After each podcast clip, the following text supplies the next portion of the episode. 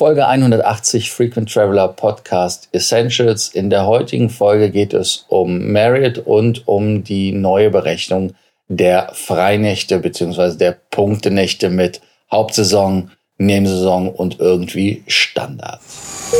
Welcome to the Frequent Traveler Circle podcast. Always travel better. Put your seat into an upright position and fasten your seatbelt as your pilots Lars and Johannes are going to fly you through the world of miles, points and status. Es war ja schon angekündigt, es gibt auch seit zwei Wochen ungefähr die neuen Kategorien und es wird ja auch bei den Marriott Hotels jetzt gelebt, bei den Punkten, die man einlöst dass es diese sogenannten Nebensaison, Standard und Hauptsaisontarife gibt. Schauen wir uns das Ganze einfach mal an. Für euch, die ihr nicht wisst, um was es geht. Früher oder vorher hat halt Marriott feste Punktewerte genommen.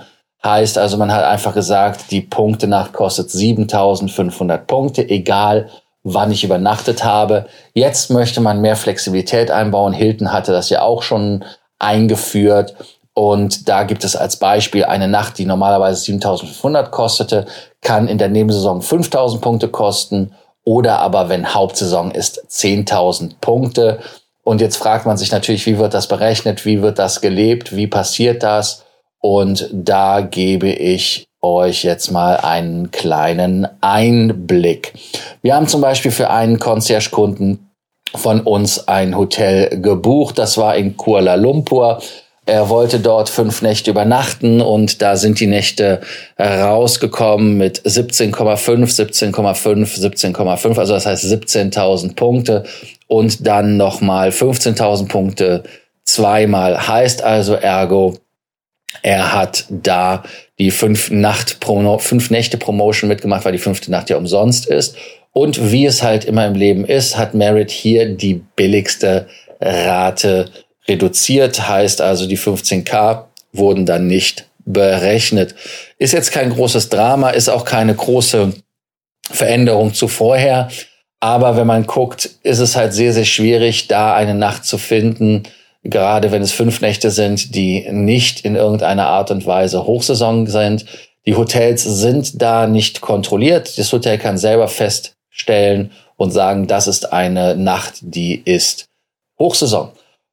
Man kann natürlich auch gucken, wenn man den Preis sieht vom Hotel, was es kostet, dass man da Hochsaison, Nebensaison ablesen kann. Nee, aber auch nicht. Also da, wo die Nächte höher waren oder teurer waren, waren dann auf einmal die Nächte auch komischerweise billiger. Also da ist keine, ja, da ist keine äh, Konsequenz drin und keine, keine Arithmetik drin, die einem das erklärt, sondern das geht irgendwie so nach Mondphase, nach, ich weiß es nicht, wonach es geht.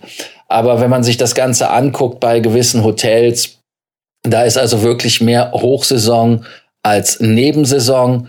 Und äh, ja, das ist halt etwas unangenehm. Es ist halt eine Programmentwertung, die da einhergegangen ist. Man hat halt einfach versucht, das Programm für die Hotels billiger zu machen. Und äh, wir haben ja auch oft schon erzählt, dass wir wenn wir mit Marriott äh, Übernachtungen kämpfen, dass dort Services nicht mehr geboten werden, dass der Status nicht in irgendeiner Art und Weise ja reflektiert wird. Also da gibt es viele Dinge, wo die Hotels außer Kontrolle geraten sind. Im Besonderen sind es die Marriott Hotelle, aber auch Hotelle, Hotels.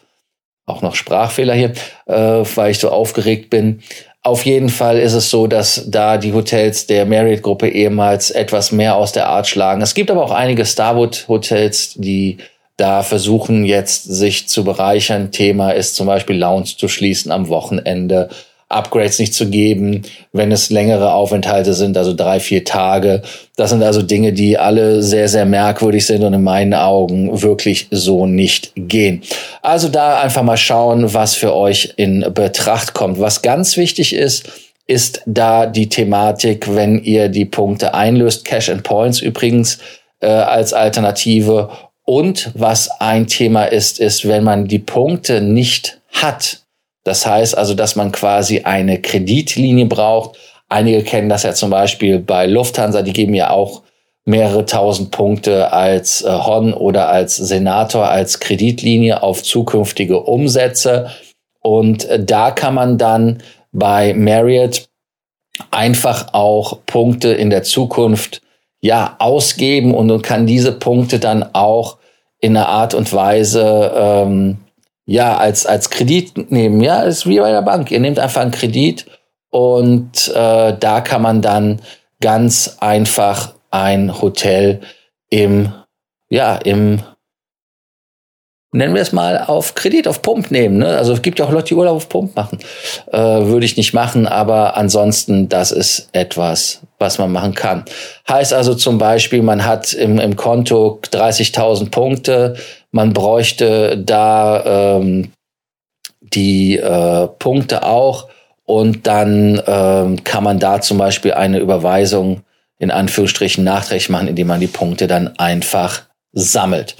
Ja, ich hoffe, dass ich euch hier noch ein bisschen Klarheit gegeben habe zum Thema Marriott und Punkte und zu den flexiblen Punkten Hochsaison, Nebensaison, Standard. Wenn ihr Sorgen, Ängste Nöte habt, kommt doch gerne vorbei. Wir haben auch verschiedenste Stammtische. Schreibt uns doch an, wenn ihr wissen wollt, wo ein Stammtisch ist oder wo jemand von uns gerade ist, dass ihr uns auch persönlich treffen könnt. Ansonsten natürlich nicht vergessen, ihr könnt natürlich jederzeit unsere kostenlose Mainberatung buchen wo wir euch Hilfestellung geben und euch auch zeigen, wie man sofort bessere Punkte-Ratios erzielen kann und wo viele Fehler gemacht werden.